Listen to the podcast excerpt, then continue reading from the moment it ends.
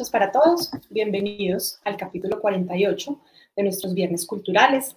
Hoy tenemos una invitada muy especial. Vamos a conversar con Lina Martínez, una mujer que lleva 15, ya casi cumple 15 años de entrega al Señor, pero vivió durante 24 años agarrada literalmente del demonio, esclavizada a un mundo lleno de malas compañías, de malas decisiones que la llevaron a tener un alma pues, llena de tristeza, de frialdad y de egoísmo, y la convirtió pues tristemente en una mujer con un corazón de piedra que la llevó a una decisión fatal, que es el tema que estamos tratando hoy en esta entrevista, que es el aborto, el egoísmo silencioso.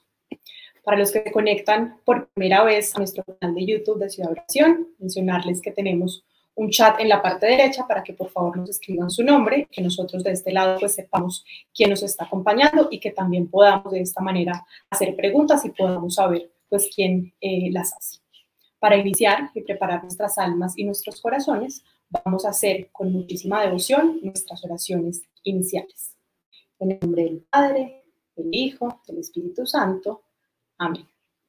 Ven, Padre Creador, y haz un mundo nuevo para todos los hombres de la tierra, empezando en nuestros pobres corazones. Ven, Hijo Redentor, báñanos con tu sangre, líbranos en tu nombre del poder de las tinieblas, de la astucia y maldad de Satanás. Ven, Espíritu Divino, entra en nuestros corazones, llénanos de tu amor, para que del amor que tú nos das te podamos dar amor. Ven, Trinidad Santa, un solo Dios, a reinar sobre la tierra, para que los hombres, escuchando tu divina voz, alcancemos el fin feliz para el cual fuimos creados. Voz divina que estás en nuestros corazones y a cada instante nos llamas y nos hablas. Ayúdanos a quitar todos los obstáculos que nos impiden escuchar con nitidez tu voz. Danos concentración para poder oírte, memoria para recordar tus instrucciones y obediencia para cumplir de inmediato la santa voluntad de nuestro Padre Celestial y permitirle así que reine Él sobre la tierra. Consagración a la Santísima Virgen María. Madre, nos consagramos a ti con todas las fuerzas de nuestro corazón. Te consagramos nuestra inteligencia para conocer a Dios y nuestra voluntad para amarlo. Ponemos en tus manos nuestro pasado para que lo limpies con la sangre de tu Hijo. Ponemos en tus manos nuestro presente para que lo protejas y sostengas. Ponemos en tus manos nuestro futuro para que lo orientes hacia Dios. Especial protección te pedimos a la hora de nuestra muerte, para que nos lleves de la mano ante la presencia de tu Hijo y así gozar de Él eternamente en el reino de los cielos. Borra, Señor, mi pasado, cuida mi hoy y prepara mi mañana. Oración para pedir la gracia de Dios. Señor, no apartes de nuestros ojos la gracia con la que hallaste a María. No apartes de nuestros oídos la gracia con la que ella te escuchó. No apartes de nuestros labios la gracia con la que ella te respondió. No apartes de nuestro corazón la gracia con la que ella te amó. Señor, danos la gracia y hemos de obtener la salvación. Mater Civitatis, ora pro nobis. Regina Civitatis, ora pro nobis. Jesús, María y José, mantener nuestra casa en pie. Gracias Padre, gracias Hijo, gracias Espíritu Santo. Gracias Trinidad Santa, un solo Dios, por habernos dado tanto. Ángeles y querubines dicen, Santo, Santo, Santo. Santo Dios, Santo fuerte, Santo inmortal, ten misericordia de nosotros y del mundo entero. Amén. En el nombre del Padre, del Hijo, del Espíritu Santo. Amén. Vamos entonces a esperar unos segundos que se conecte nuestra invitada de hoy. Lini, el Señor esté contigo. ¿Cómo estás? Buenas noches. Con tu espíritu, Claudia, ¿cómo estás? Muy bien, bien, gracias a Dios. ¿Tú cómo estás? Excelente, gracias por invitarme a tu programa de todos los viernes. A ti por acompañarnos. ¿Me escuchas bien? Sí, súper bien. Yo también te escucho muy bien. Bueno, Lina, nuevamente bienvenida a nuestro canal de YouTube desde Oración, de estos viernes culturales y de testimonios. Antes de que, te, de que te conectaras, estaba haciendo como una pequeña introducción sobre tu vida, sobre lo que vamos a comenzar, eh, pero me gustaría hacer digamos que énfasis un poco en, una presentación tuya y ya continuamos con la conversación y con la entrevista. ¿Te parece? Lo que tú quieras, súper bien. Lina, pues eres una mujer entregada a Dios desde los 24 años, estás soltera, eres profesional en publicidad, hoy en día estás estudiando un diploma de filosofía, ciencia y religión en la Universidad de Navarra, España, y estás muy próxima a cumplir esos 15 años de entrega al Señor en nuestra ciudad de oración. ¿Correcto? Así es, así es. Bueno, Lini, pues nada, empezamos entonces con esta, con esta conversación un poco sobre, sobre tu testimonio, que sabemos que pues es un tema eh, pues álgido, que tiene bastantes, bastante tela por cortar, como regularmente decimos. Cuéntanos qué pasó por tu cabeza y por tu vida pues en esos años que no tenías al Señor cuando solamente pensabas en ti y dijiste, no, pues primero yo y está primero mi futuro y definitivamente pues la decisión es abortar. Cuéntanos un poquito. Eh, bueno, Claudia, como lo contaste al principio, antes de las oraciones, eh, digamos que tuve una, una adolescencia y sí, una juventud complicada, le di muchos dolores de cabeza a mi mamá. La hice llorar bastante y bueno, eh, pues sí, porque estuve metida en el mundo de, la rumba, sobre todo rumba electrónica, donde realmente se vuelve como un vicio, es como adictivo y a eso también le sumamos pues como consumir eh, cosas que no tenía que consumir, ¿cierto? Sí, eh, droga y aparte pues cero guardaba la castidad. O sea, es como el mundo de ahora donde estás, donde tienes un novio y es normal tener, estar con cada novio, ¿cierto?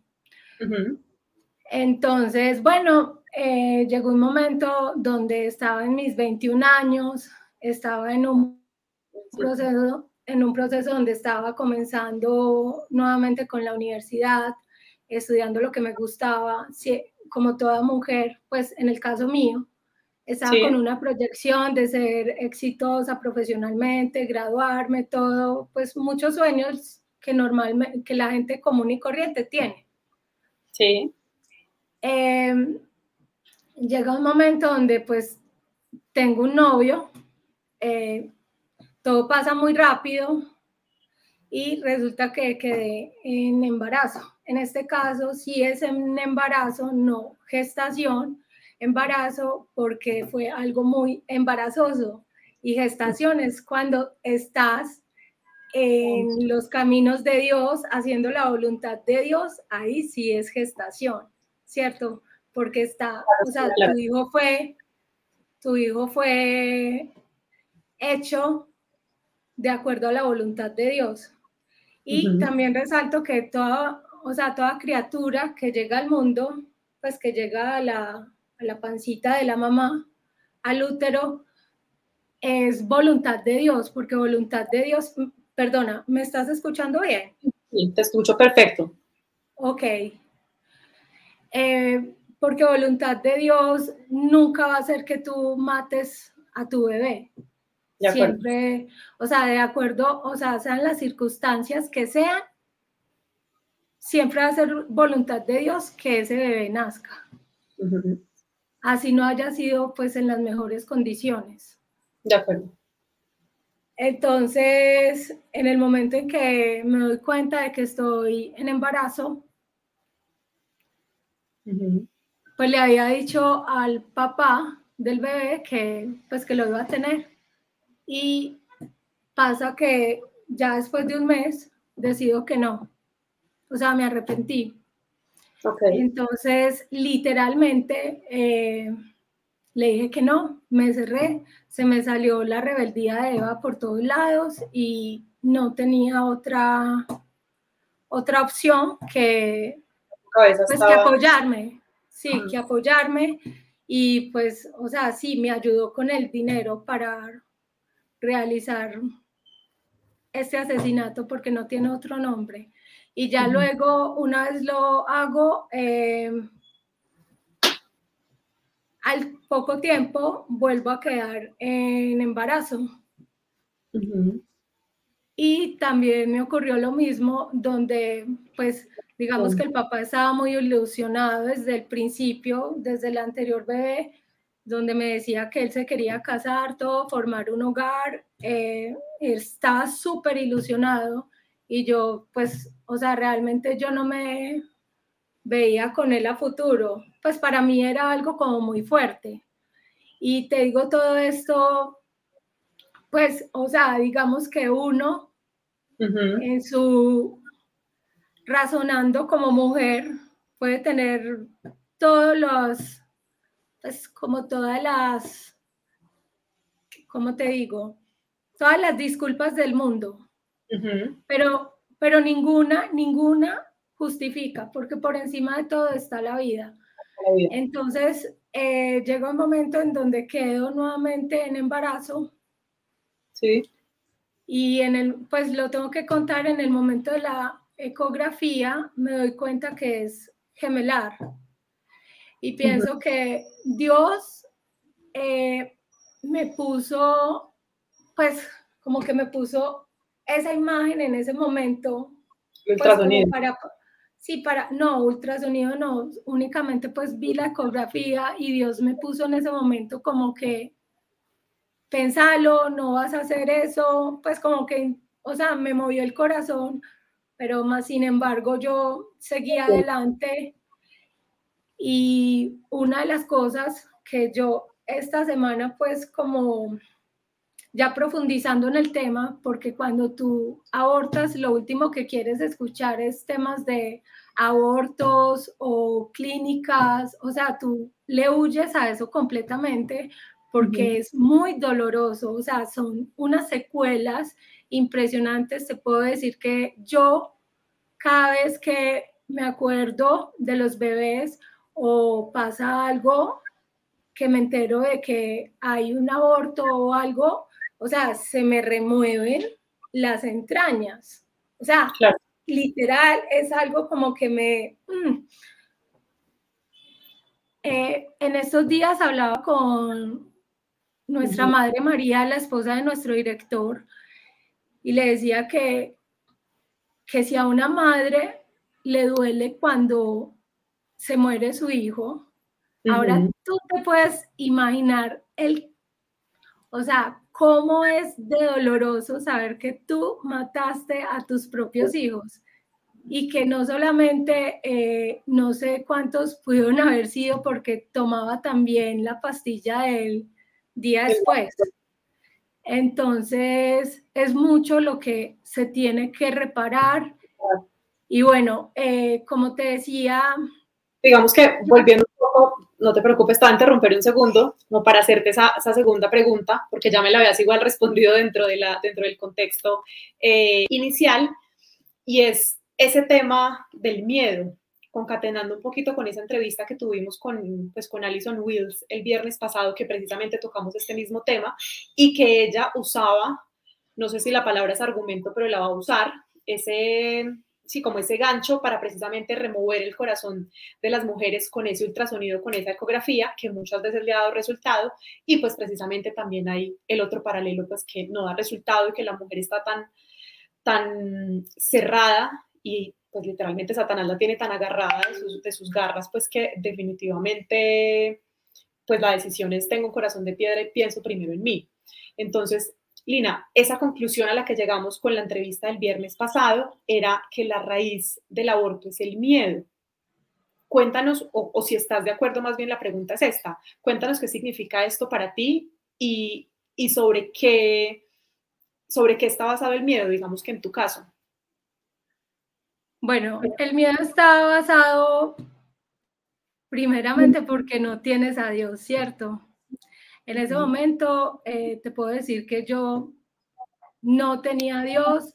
Eh, pienso que una de las, de las razones que endureció muchísimo mi corazón fue haber frecuentado todo el tema de esoterismo, haberle abierto la puerta eh, haberme hecho el yagé, leído las cartas, el tabaco, entonces esto le abre unas puertas al demonio impresionante y pues O sea, literalmente yo estaba en las puertas del infierno y es como un asesino, una vez que mata, o sea, sigue matando y se le endurece el corazón. Aparte de esto, que no lo había mencionado, alguna vez me llegó una, dos amigas y una de ellas estaba en embarazo y pues me pidieron consejo. Entonces ahí fui yo también cómplice de ese, pues de ese asesinato y también uno se vuelve cómplice cuando uno se da cuenta que una amiga va a hacer eso, pero no hace nada, o sea, no hace nada por pararlo. Entonces, eso, eso también es muy importante tenerlo en cuenta. O sea, son cómplices. Por ejemplo, las, las personas que supieron de mí y, y pues, o sea, digamos que me apoyaron porque estaban igual de ciegas a mí, eh, son cómplices y se tienen que...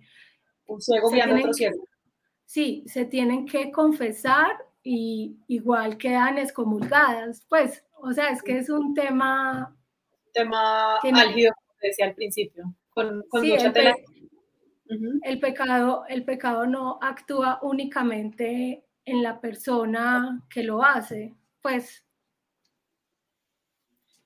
Ese, ese miedo, perdóname, vuelvo un poquito como hace énfasis, eh, en tu caso, según lo que me contaste en la pregunta inicial, estaba basado en yo no me siento preparada para ser mamá, yo no me veo con este hombre el restante de mi vida a pesar de que él sí quería. Entonces tu miedo estaba basado un poco como en el, sí, como en el que se me van a, troncar los sueños y tengo la potestad de cambiar mi destino, digámoslo de esa manera. ¿Correcto? Eh, sí, está correcto. Bueno, eh, con el miedo, por ejemplo, Alison que trabaja en la clínica, existe, o sea, pienso que uno de los principales temas que se deben tratar con las niñas es creer que no van a tener consecuencias luego, o sea, que una vez haces ese crimen, eh, pues la vida tuya sigue igual. Eso es una completa mentira. Porque tus, las cicatrices que quedan son muy profundas. O sea, mira que yo llevo 15 años donde por primera vez hablo de este tema y me dio durísimo, o sea, lo tengo que decir, me dio durísimo, no es que yo acá hable pues como con alegría o lo diga con orgullo, aborté, no. O sea, es un tema muy duro que, toma, que toca las fibras de la mujer y bueno, esto principalmente lo hago con el fin de reparar.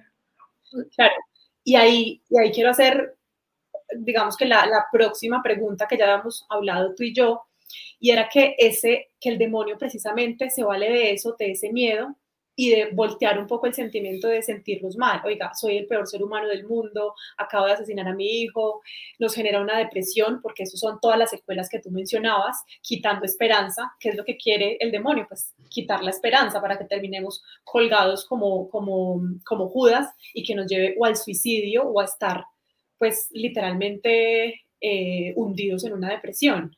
Pero como el Señor es misericordioso, ¿qué pasa? ¿Qué era lo que estabas contando tú? Cuando llegamos de rodillas al Señor. O sea, si hayamos cometido el pecado que hayamos cometido, si llegamos de verdad con ese dolor de pecado, pues el Señor nos va a abrir las puertas. Cuéntanos un poquito ese, ese tema. Eh, sí, mira que, pues ahora te, te contaba que profundizando, especialmente para prepararme para esta entrevista esta semana, sí. me di cuenta que precisamente las causas de mi depresión o de mis depresiones eran el tema del aborto que yo había cometido, pero yo no era consciente de eso. O sea, yo antes de encontrar a Dios, de entregarme a Chivitas, eh, yo estaba pasando por unas crisis muy fuertes de depresión, pero yo no sabía que era a raíz de este aborto. Es que, o sea, tú te vuelves una tumba andante, tú te vuelves una, o sea, a ti te acompaña la muerte, el infierno. Y yo también cayendo en cuenta esta semana, eh, corrí con mucha suerte, o sea, Dios tuvo demasiada misericordia conmigo, porque esto sucedió eh, de mis 21 a 22 años. y yo me entregué a Chivitas, pues que Dios me llamó a mis 24 años. Entonces, o sea, fue, fue muy rápido. Fueron dos años de, tres años de, sí, dos años de padecer este infierno. Yo estaba que me enloquecía, yo tenía, en, de verdad, yo caminaba con el infierno. No tengo otra descripción. Eh, para mí, lo el único camino ya era morirme. Y yo estaba desesperada buscando a Dios eh, y lo hacía de forma equivocada. ¿Y cómo fue que llegaste a Chivitas? Que esa es la pregunta obligada. ¿Cuál fue ese clic o en qué momento escuchaste la voz del Señor y se te abrieron esas entendederas para estar hoy aquí sentada? Bueno, eh, yo había suspendido un semestre en la universidad, nuevamente ingreso para terminar publicidad. En el momento en que o sea, tengo una amiga de la universidad que me empieza a dar como unas píldoras que me van sirviendo para el alma. Yo decía, pero esta niña, bueno, sí, lo que está diciendo me está sirviendo. Okay. Entonces, pero ella, yo siempre le digo que era muy misteriosa. ¿Y qué te decía? Cuéntanos alguna que te decía, si te acuerdas. sí, claro, no, no me acuerdo, pero solo sé que me daban alivio al alma. Entonces, eh, yo le decía que pues ella dónde iba y, y la respuesta era que luego, luego te invito. O sea, bueno, hasta que un día le dije, eh, ¿cuándo es que me vas a invitar? Pues tú, llévame. Y tú sabes por experiencia propia, Clau, que pues, o sea, acercar a alguien a Dios es, es muy duro a veces, ¿cierto? No siempre. Entonces, yo fui, o sea, yo antes la presioné a ella para que me llevara a Dios. Ah, y bueno, fue Dios el que me puso eso en el corazón y cuando llegué por primera vez a una clase vi gente común y corriente, pues no vi nada como de ñoños y gente normal, eh, profesionales de mi edad en ese entonces, pues joven, y vi un apartamento muy bonito, y se, se, daban unas clases con mucho señorío, muy puntuales y con temas muy concretos. Entonces, para mí fue amor a primera vista, o sea, me hizo clic. Yo quedé enamorada, o sea, ya porque mi director me estaba escuchando, pero bueno, eh, inclusive todos mis hermanos saben que yo he faltado a clase prácticamente, o sea, las veces que me llegaron a suspender, pues, pero era necesario obviamente esas suspensiones, ¿cierto? Pero el resto eh, siempre he estado, o sea, el Señor me ha dado la gracia de serle fiel, ha sido gracia del Señor y de, y de tener y de darme como la humildad para, sí, para resistir las purificaciones que le tiene que hacer. Para poder Porque... a, a construir, él los tiene que destruir literalmente hablando, para que, nosotros, para que pueda ser una persona distinta, una mujer distinta y tener esa sonrisa que hoy tienes, porque imagino que hace 24 años no existía, hace 15 años, perdón. No, de hecho yo siempre he sonreído, pero antes era como para ocultar la, tristeza tan, la tumba que llevaba adentro. La tumba. No hay otra palabra. No hay otra palabra, la tumba. Dios creo que también, con lo que me contabas un poco antes de la entrevista, se valió de esa abuela tuya de 99 años también para, para acercarte a Dios o para que ella rezara siempre por tu alma, por tu conversión, ¿no? Pues sí, eh, pues una vez ella se muere y ya al final de sus años como que entiendo todo, toda la estrategia de Dios. Dios es muy estratega, muy pedagogo, y, sabe muy bien cómo mover sus fichas. A mí me daba una rabia impresionante cuando mi abuela me decía antes de yo salir a rumbear, que lo hacía a las 12 de la noche, que me iba de mi casa o 10. Era una cosa terrible. Eh, mi abuela me decía, Lina, la noche es para rezar, la noche es para dormir, venga, hagamos el rosario. Yo me quería morir de la rabia. Claro, pues tenía, o sea, si uno no está con Dios, el que está con uno es el demonio. Entonces, obviamente, ese era el que, El Dios mío en ese momento. El Dios tuyo. El Dios con de pequeña. pequeña. Algo que también hablábamos era que tú desde pequeña, o no sé desde qué edad exactamente, le escribías cartas a Dios, pero que no sabías que Él contestaba o que Él hablaba, que es el aprender a escuchar la voz de Dios, que es lo que pues hoy nos enseñan en, en Ciudad Oración. Entonces cuéntanos un poquito como esa como esa transformación también, como que ya dijiste, oiga, es que me responde y le estoy escribiendo de verdad, o sea, llegaste al lugar que era, porque aquí nos enseñan a escuchar la voz de Dios y también explicamos cómo se escucha la voz de Dios. Sí, se me viene a la memoria que cuando yo eh, pues cometí estos actos abominables, porque tú te vuelves consciente de lo que hiciste una vez, eh, estás en Dios y empiezas a conocer la verdad, que eh, la luz, te das cuenta de la gravedad de lo que hiciste. Recuerdo que yo le escribí a Dios precisamente sobre el tema del aborto, que me perdonara por lo que había hecho. Eh, y yo tan ilusa, pues como que creyendo que una vida se puede volver a, a dar más adelante, unos años más adelante, ¿cierto? Pero no, o sea, cada alma es cada alma y Dios no repite molde. O sea, cada ser humano es cada ser humano. O sea, es único, así como una hoja es única en el mundo, Dios te hizo a ti única, eh, me hizo a mí única. Entonces, le pedía perdón por lo que había hecho, también le pedía perdón al papá de los bebés. Y, y bueno, eh, también le, le, escribía pues cómo me quería ver, eh, pues como que me diera fuerza, que me diera eh, la posibilidad pues como de darle una mejor estabilidad también a mi familia. Bueno, muchas cosas pues, pero no dejan de ser como mundanas.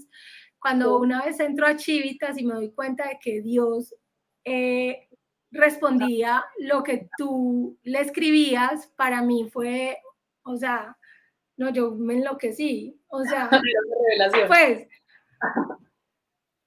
eso fue, eh, ¿cómo te puedo explicar? Me sentía como en Matrix, en otra dimensión. Eh, sí, me, o sea, como que todo ese mundo sobrenatural que yo alguna vez me había imaginado era real. Entonces, para mí eso fue muy fuerte. ¿Cómo se escucha la voz de Dios, Lini? Cuéntanos un poquito para los que de pronto nos están viendo que no saben, pues Dios no se aparece aquí, te habla, sino que es un proceso en, el corazón, en los ojos del alma y en los oídos del, corazón. Cuéntanos. Sí. Eh, bueno, a mí me gusta mucho, como nos ha enseñado nuestro director y todas las inspiraciones que él ha tenido. Primero que todo, Dios te habla eh, por intuición, ¿cierto? Por los hechos de la vida, por hechos concretos pues, o sea, Dios es razón. Entonces, eh, también hay que usar la cabeza, que es una frase de nuestro director, usar la cabeza y pasar todo por la oración.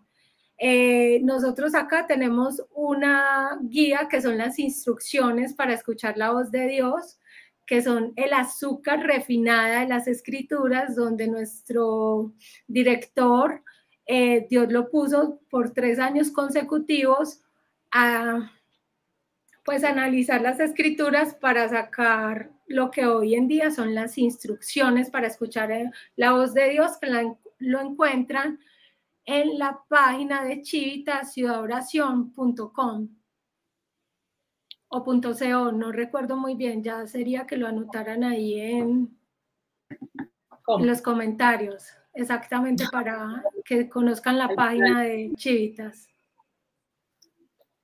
Vale. Lini, hablemos ahora del tema de la confesión. O sea, como hablabas al, ahorita en la pregunta previa, o sea, Dios es misericordioso, pues realmente nos perdona si llegamos con ese dolor de pecado y del perdón. Hablemos de la confesión y de ese examen de conciencia que también tú llegaste a Chivitas y conociste ese examen de conciencia y dijiste, estoy conociendo cosas que no sabía que existían, o sea, he pecado más de lo que, de lo que ya eh, vengo cargando. ¿Qué pasó con, con ese examen de conciencia? O sea, ahí viste y se te abrieron las entendederas de los errores que habías cometido. Bueno, eh, se me medio abrieron porque llegué, demasiado, o sea, mejor dicho, con una camisa negra, o sea, con el alma negra. Llegué. Antes le doy muchas gracias al Señor y esta semana sí que he visto su misericordia precisamente pues como preparando el tema de la entrevista. Mm, una vez me pasan el examen de conciencia, llené como siete hojas, eh, obviamente lo hice con todo el corazón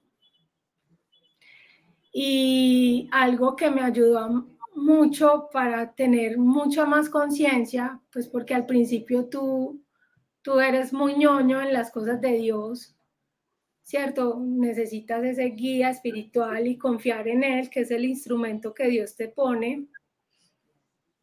Mm, una vez hago ese examen de conciencia y empiezo a escuchar, me pasan los testimonios porque estábamos haciendo unas tertulias los viernes aparte de la clase que me servían muchísimo y me recomiendan escuchar los videos de Gloria Polo y Marino Restrepo. Yo dije, Dios mío, es que me acuerdo como si fuera ayer, me puse de rodillas llorando, lloré escuchando cada, especialmente el de Gloria Polo yo era de rodillas llorando y yo, Dios mío, me condené, ¿qué voy a hacer? Me condené. Porque, o sea, Dios no te da obviamente toda la luz de inmediato, Él es como paso a paso, porque o si no, pues te revientas de la impresión, ¿cierto? Entonces Él te va mostrando, Él te va mostrando como el estado de tu alma y todo lo que tienes que reparar, pues paso a paso, sí, sí, porque o si no te revientas. Sí, eh, de hecho, pues, o sea, algunos se revientan porque nuestro director dice algo, pero pues es que no es nuestro director, es Dios. O sea, me quiero imaginar yo, una de las cosas por las cuales eh, también hago este, esta entrevista es porque yo dije, también de acuerdo con lo de Arroyo, Jorge Arroyave, que murió y resucitó y lo salvaron las oraciones. Y murió y resucitó por COVID, que encuentran inclusive el testimonio.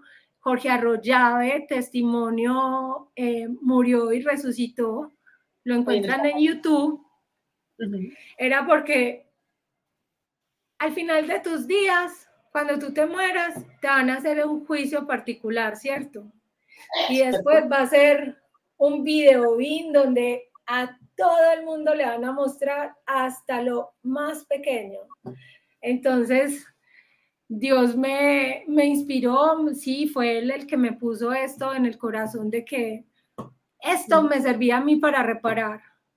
Y yo espero que, pues yo y también con la ayuda del Señor y la Virgen, que ellos son los que van a mover este testimonio, les sirva a muchas niñas que hayan abortado, también papás que hayan, sí, porque no es una, no es simplemente por parte de la mujer, es también el hombre y la mujer.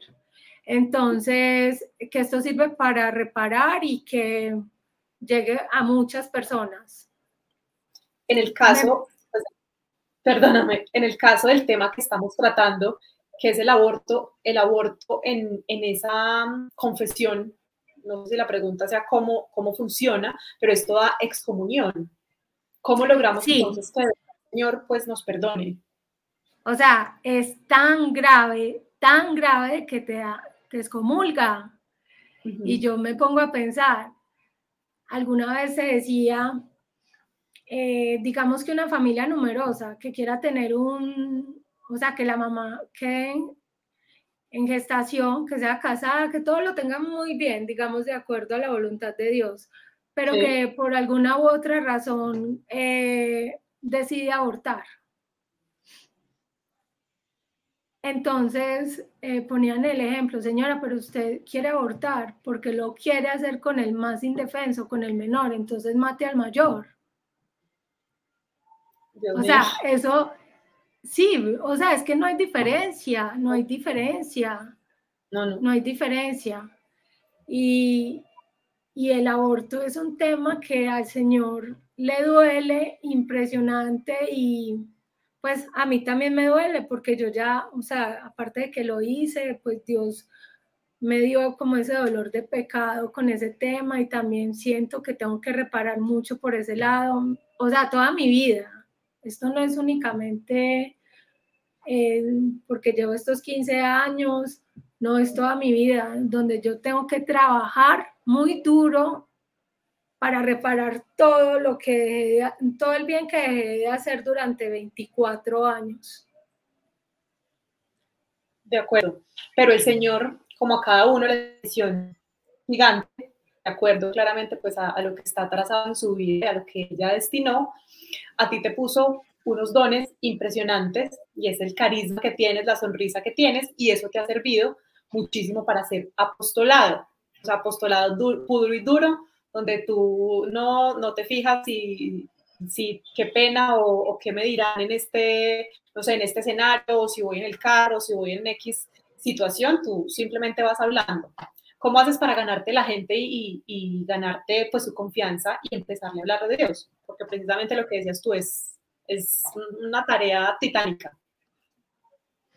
Sí, ay, le doy gracias al Señor por el don del carisma, porque Inclusive esto me ayudó mucho, el solo hecho de sonreír ya me tranquilizó. Pues la verdad. estaba, o sea, no, en ese momento hablando ya con sinceridad y siendo abierta, estaba, o sea, tenía nervios, nervios de esta entrevista.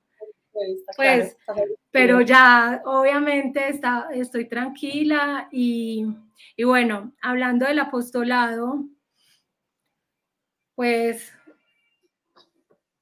si antes sin Dios era una rebelde, ahora soy una rebelde con causa, una rebelde de Cristo, que esto nos lo enseña nuestro director y es, o sea, en serio que es lo que más me apasiona, eh, sentir que soy una rebelde de Cristo, que Dios no es para gente ñoña, que Dios es lo más normal del mundo, eh, es un estilo de vida, y un estilo de vida que te lleva a salvar el alma. Simplemente lo que, sí, desde pequeños no hemos tenido pues como una escuela concreta, entonces uno se sale desviando del camino. Ay. Dale, tranquila. ¿Me escuchas? Sí, te escucho perfecto. Te escucho perfecto. Em, Aquí. Bueno, cuando dices... Dale, dale, continúa, perdóname. Con el tema de la apostolado, pues realmente me gusta ser como muy natural. Eh, sí, entrar como en amistad con las personas, pues sí, la sonrisa me ayuda mucho. Por lo general, si tú le sonríes a alguien en la calle, pues no te niega una sonrisa. De acuerdo. O sea, mires. Entonces, también le digo a Jesús que me preste su cara. Y igual, eh, estos años de, pues, de entrega a Dios, eh, una u otra forma, o sea, se tienen que notar, se notan. Se notar. De acuerdo. ¿Me escuchas bien? ¿Me escuchas bien? Sí. Sí. No, que tenemos unas preguntas que nos están haciendo pues, en el canal de YouTube. A ver si podemos responder. Em, Santiago Quintero, ¿qué debe hacer una mujer que piensa abortar ¿dónde puede encontrar ayuda? Pues en este momento conocí una señora muy especial que tiene una fundación. Eh, no recuerdo exactamente el nombre. Eh, se llama Fundación. Eh, ¿Me recuerdas el nombre? San Charbel. Bueno, nosotros dejamos el dato y ahí ayudan, apoyan a las mujeres que, pues, que quieran abortar y obviamente es para que no lo hagan, para que entren en conciencia. De acuerdo. Eh, ok, segunda pregunta, Olga Lucía Blanco, que era un tema que también íbamos a tratar en una pregunta posterior. Lina, cuéntanos la importancia de bautizar a los niños abortados. ¿Tú bautizaste a tus bebés?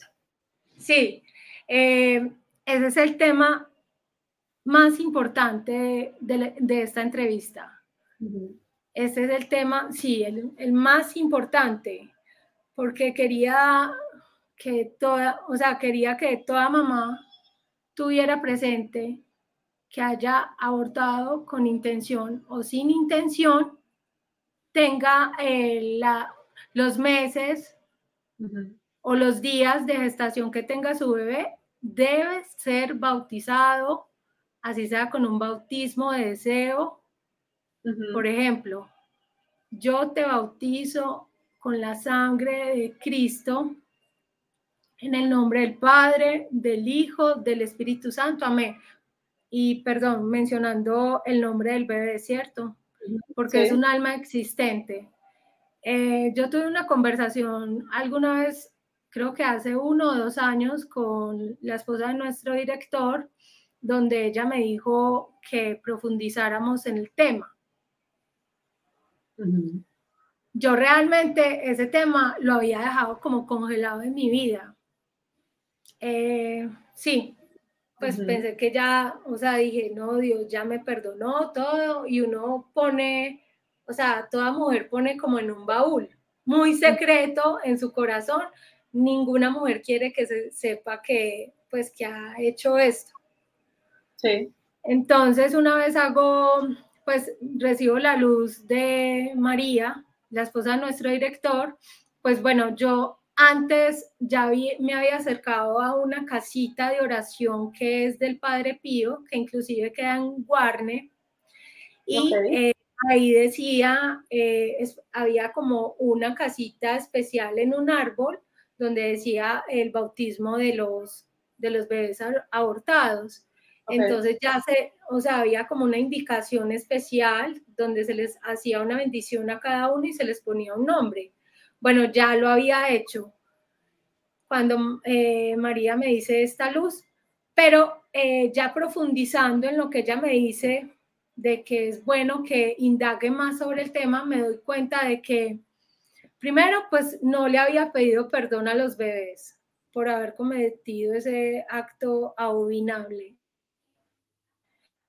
Entonces, decirle a las mamás que, que de pronto cometieron este acto, pues con intención, también las mamás que han perdido, han perdido a sus bebés y no se han dado cuenta, porque también puede pasar. Eh, pues primero Dios les va a mostrar, o sea, preguntarles a, preguntarle a Dios que les dé, por favor, el, o sea, que les dé el sexo del bebé para poderles poner un nombre. A mí me lo dio. Eh, de hecho, yo les puse Jesús, María y José, son tres bebés. Y entonces eh, son dos niños y una niña. Entonces yo, eh, el primer paso es pedirle perdón a Dios. El segundo paso es bautizar al bebé y colocarle un nombre, porque es un alma que existe y está a tu lado y hace parte de tu familia. O sea, si una mamá tuvo ocho hijos y cuatro, y cuatro fueron, o sea, los perdió involuntariamente, esos realmente tienes 12 hijos, porque esas almas existen. Entonces les deben colocar el nombre, ¿cierto? Y bautizarlos, porque es para sacarlos del limbo. Ok. Porque nadie entra si no está bautizado al cielo. Ok, ok y em, pedirle perdón al bebé o a los bebés y escuchar el perdón de tus bebés. O sea, eso ya tiene que ser, sí, debe ser algo pues como, o sea, donde tú le estés hablando así como yo estoy hablando contigo, eh, decirles perdón y bueno, sentir en tu corazón, seguro lo vas, a, lo vas a sentir. Es un momento muy íntimo, muy tranquilo, lo puedes hacer en tu habitación, donde creas, pero pues es real.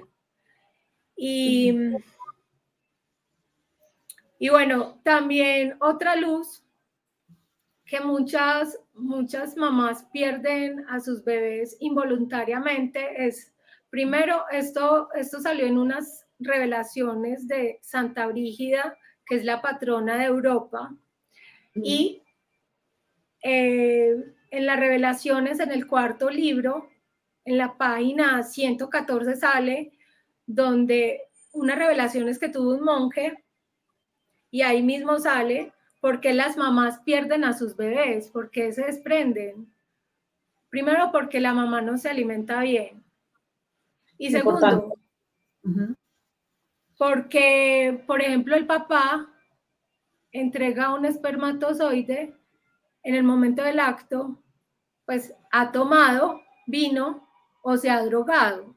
Eso también es mm. consecuencia. Entonces, el DNA del espermatozoide no funciona bien.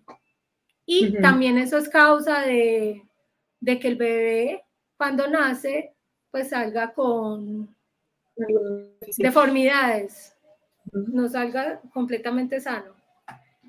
Entonces, mira que cada tema, y sobre todo en esto, en la procreación, o sea, son temas muy profundos. Eh, más que... ¿Cómo? Sí, que se desglosa demasiada información y ahí quería tocar un tema que me parece importante porque a ti te pasó a los veintitantos años y es que si realmente no hubieras tenido pues una relación del mundo, hubieras tenido una relación casta, un noviazgo casto y no estas relaciones desechables pues que hoy en día se viven, que son enamoramientos físicos donde pues más allá de una cara linda y de un cuerpo lindo no conoces nada y el día que llegas ante una situación de estas, pues no tienes la posibilidad de afrontarlo, ni el conocimiento, ni el amor por la persona, y mucho menos por el bebé que está en el vientre.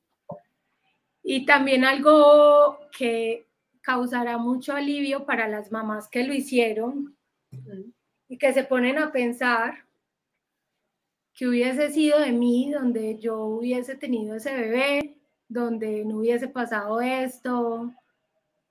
Mira qué, qué hermosura. O sea, ayer recibí esta respuesta de Dios en la Eucaristía para que sepan que Dios también te habla en la Eucaristía, en adoración al Santísimo. Lina, ya estás conmigo. O sea, el pasado ya es pasado. Ya, o sea, no llorar sobre la leche derramada. Déjalo ahí. Ya, no, o sea, sí, si ya en mi vida estoy con Dios, Dios ya me perdonó, eh, Dios ya me perdonó, pero tengo que seguir reparando, ¿cierto?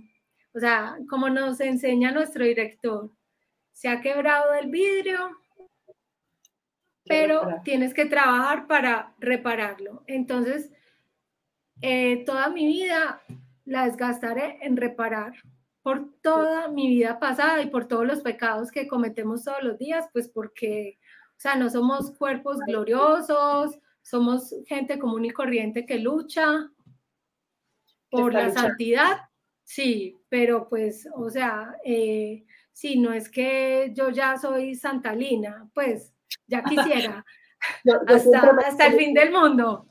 Yo siempre menciono que todo santo tiene un pasado y que todo pecador tiene un futuro.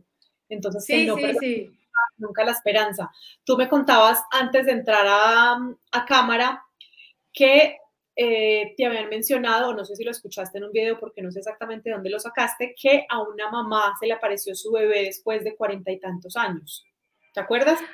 Cuéntanos eso, sí. algo supremamente impresionante. Pues tengo dos historias. Esta que se la escuché al padre Carlos Cancelado. Es impresionante, o sea, eh, llega, llega la mamá donde el padre Carlos Cancelado y la señora le cuenta que ella había eh, soñado, o sea, se le había aparecido su hijo abortado después de 47 años, donde ella lo había hecho intencionalmente. Y que le dice, eh, mamá, soy el hijo que abortaste hace 47 años que obviamente la señora se quedó fría. Pues, claro. Y le dijo, Dios tiene tanta misericordia contigo que vengo a contarte que tú interrumpiste mi vida por completo. Yo iba a tener seis hijos, con esos seis hijos Dios iba a cumplir una misión y aparte de eso yo iba a ser el único hijo que te iba a cuidar en tu vejez, porque tú dentro de muy poco vas a quedar en silla de ruedas. Y ninguno de tus hijos pues va a querer cuidarte. Y eh, efectivamente, cuando la señora fue donde el padre Carlos Cancelado, fue en silla de ruedas. Entonces, el consejo que le dio el, el hijo, pues que abortó la mamá, fue, pórtate bien para que uno de mis hermanos te cuide. Pues porque era como que eh, una madre muy dura. Entonces, impresionante, o sea, eso no se queda o sea, no es que yo aborté y que el tema ya se quedó ahí, no pasa nada, son unas consecuencias espirituales gravísimas, emocionales, mentales, eh, donde tienes que trabajar con psicólogo, tienes que, sí, trabajar muy fuerte en ti y las secuelas emocionales, autoestima baja, eh, son demasiadas las consecuencias. Secuelas. Mira, tenemos otra pregunta de Jorge López el catecismo dice que el pecado del aborto da excomunión inmediata. Ya lo hemos tocado en, la pregunta previa. ¿Qué se debe hacer para recibir la absolución y recuperar la comunión con Dios? Bueno, eh, lo que aprendí yo en Chivitas era que debía confesarme con un monseñor. Es el único, eh, la autoridad eclesial, quien te da nuevamente, te introduce a la iglesia. Ok, ok. Esto para contestar la pregunta de Jorge. Ya nos quedan nueve minutos. Dime. iba a contar la otra historia. Tuve una amiga muy cercana, pues a la cual quiero mucho y pues voy a contar su historia. Obviamente no, nadie va a saber quién fue. Sí. Pero eh, ella iba a cometer, pues sí, iba a abortar. Entonces, en el momento, sí, en el momento en que fue a Profamilia, eh, vio la ecografía y la conmovió el escuchar el latido del corazón de la bebé y pues verla en la ecografía. Entonces, pues el padre de esta criatura pues también quería eh, abortar. Ah, y ellos ya tenían, eh, o sea, un hijo, una pues un hijo ya tenían, estaba grande. Entonces, pues obviamente eh, la excusa era que no tenían tiempo, que estaban pues como que en el tema profesional, bueno, sí, todas las excusas del mundo para poder hacer este crimen. El cuento es que una vez ella sale, le dice a su compañero que pues que luego se toma la pasta porque eh, debe primero pues terminar otras pastillas, otro tratamiento médico. No recuerdo si fue esa misma noche o a los días, se le aparece la Virgen en un sueño. Ni siquiera la miró a la cara. La Virgen enojada. Imagínate tú a la Virgen enojada. es imposible. Y le dijo, ni se te ocurra hacer lo que le ibas a hacer a esa bebé. La tengo para una misión muy grande que ella se quedó fría. Hoy, gracias a Dios, la niña ya debe tener tres o cuatro años y me da mucha felicidad por mi amiga. Gracias a Dios, por el alma del bebé, de la mamá y del resto de la familia, para que no cortemos esas, esa, digamos que esa misión que el Señor nos tiene a cada uno. Y estamos ya por terminar, nos faltan cinco minutos. ¿Qué le dirías a las mujeres que hoy en día están en esa encrucijada, en si tomar una decisión fatal que va a acabar con su tranquilidad y con su, pues, con su vida y con su alma? Eh, o a mujeres que ya pues cambiaron su vida para siempre, que ya cometieron pues este, este acto. Bueno, eh, la primera es que no hay excusas pues como para cometer este acto, ¿cierto? Obviamente, pues es complicado que el mundo entienda que lo ideal y lo que se debe hacer es vivir en castidad. Si se viviera en castidad, se viviera de acuerdo a la voluntad de Dios, como Dios quiere que vivas, eh, pues estarías en un, noviazgo santo en castidad y obviamente las relaciones que son santas las dejarías para el matrimonio, ¿cierto? Porque en esa medida tu, tu, matrimonio, tus hijos, todos serán bendecidos cuando actúa la voluntad de Dios. Correcto.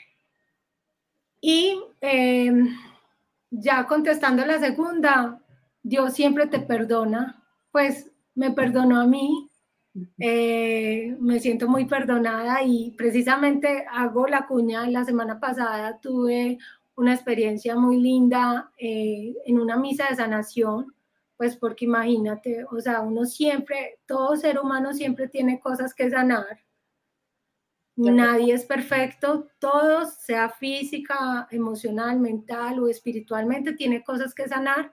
Y, las, y la semana pasada fui a una misa que fue espectacular, donde te puedo decir que me hice una, confesión, una confesión de vida con examen de conciencia impresionante, pues con dolor de pecado.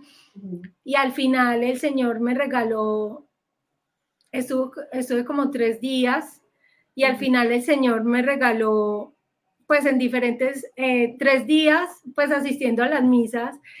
Y ya en la misa de Lourdes, el Señor me regaló un encuentro con Él después de la Eucaristía donde, wow, yo me sentía como, sí, Jesús abrazándome, viéndome como cara a cara con él y, y mi llanto no podía parar de llorar, mi llanto era porque somos unos tontos, porque no confiamos en el amor de Dios y nos falta muchísima fe.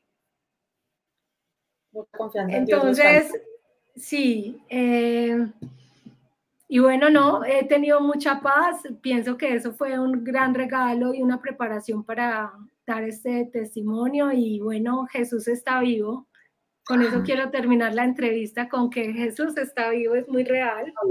Yo quiero terminar la entrevista leyéndote un mensaje de nuestra Madre María que puso en el chat hace un rato y es gracias Lina por tu generosidad y heroísmo. Eres una Magdalena arrepentida, muy amada por Dios, te quiero mucho yo también te quiero mucho, María. María es fundamental en mi vida, es un regalo para mí impresionante y nuestro director son mis papás que me, o sea, los instrumentos que usó Dios para encarrilarme.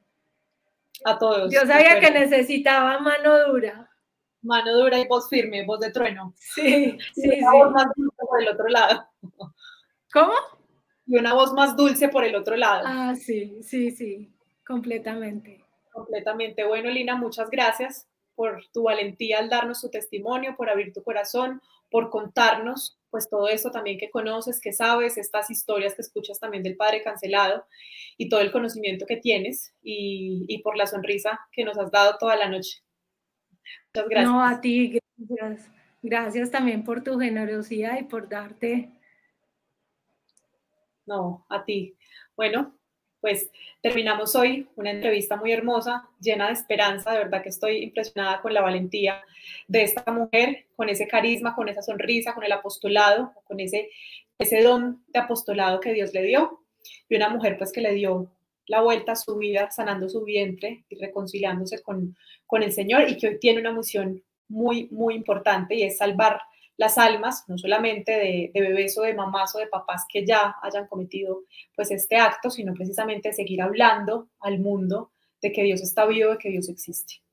Para que todas estas luces nos queden, nos queden guardadas en nuestro corazón, hagamos con muchísima devoción nuestra oración al Santo Rostro.